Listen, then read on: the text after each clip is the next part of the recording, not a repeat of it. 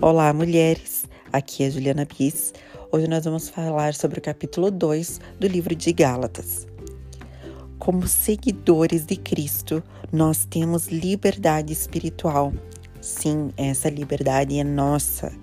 Jesus pagou o preço na cruz para que eu e você fôssemos livres, e de fato somos. Quem nos mantém presas somos nós mesmos. Um pouquinho mais para frente, Paulo nos exorta. Deus não se impressiona com aparências. Ele não se importa com títulos. O que ele se importa é com o meu e o seu coração. Nós não precisamos viver para agradar as pessoas, para sermos reconhecidas. Isso não cabe a nós. Ele fará com que nós sejamos reconhecidas por aquilo que ele nos chama a fazer. Vemos um pouco a seguir que Paulo exorta Pedro.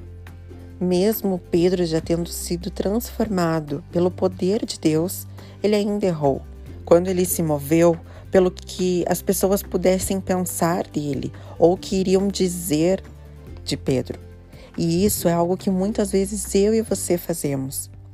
Deixamos de fazer o que é certo, o que Deus pede de nós, com medo, com receio do que outras pessoas vão pensar a nosso respeito ou vão dizer sobre nós. Quando nos baseamos pela palavra de Deus, pela voz de Deus ao meu e ao seu respeito, as outras vozes precisam ser silenciadas.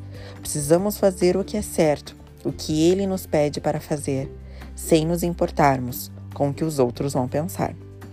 Não, nós não somos superiores a ninguém. Não somos justificadas por seguirmos regras ou pelas nossas obras, mas pela fé em Jesus. Ninguém pode agradar a Deus por esforço próprio, é somente pela graça, a graça que é nos dada dia após dia. Então, nada que eu e você possamos fazer vai agradar a Deus ou vai fazer com que Ele nos ame mais. Somente a fé. A fé, sim, agrada a Deus. Nós somos falhas, sim, somos humanas, não somos perfeitas e nunca seremos. A busca pela perfeição nos destrói.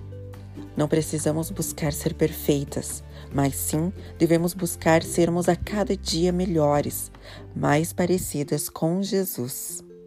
O Senhor não nos chama para viver de regras, mas sim pelos seus princípios. Viver por regras não nos faz agradar a Deus. Ele nos chama para sermos homens e mulheres de Deus, não homens ou mulheres da lei, mas sim homens e mulheres parecidos com Jesus. Este é o meu e o seu chamado. Se queremos de fato viver uma vida que agrada a Deus, devemos observar a vida de Jesus, deixar nosso ego para lá, não nos preocuparmos em parecer para os outros, mas em ser para Deus. Assim, nossa vida deixa de ser nossa e passa a ser dele, pois Cristo vive em nós, não tem mais volta. Se quisermos termos um relacionamento íntimo com o Pai, não podemos somente guardar as regras, mas necessitamos buscar conhecer mais do seu coração. Um dia abençoado, que Deus te abençoe e até o próximo.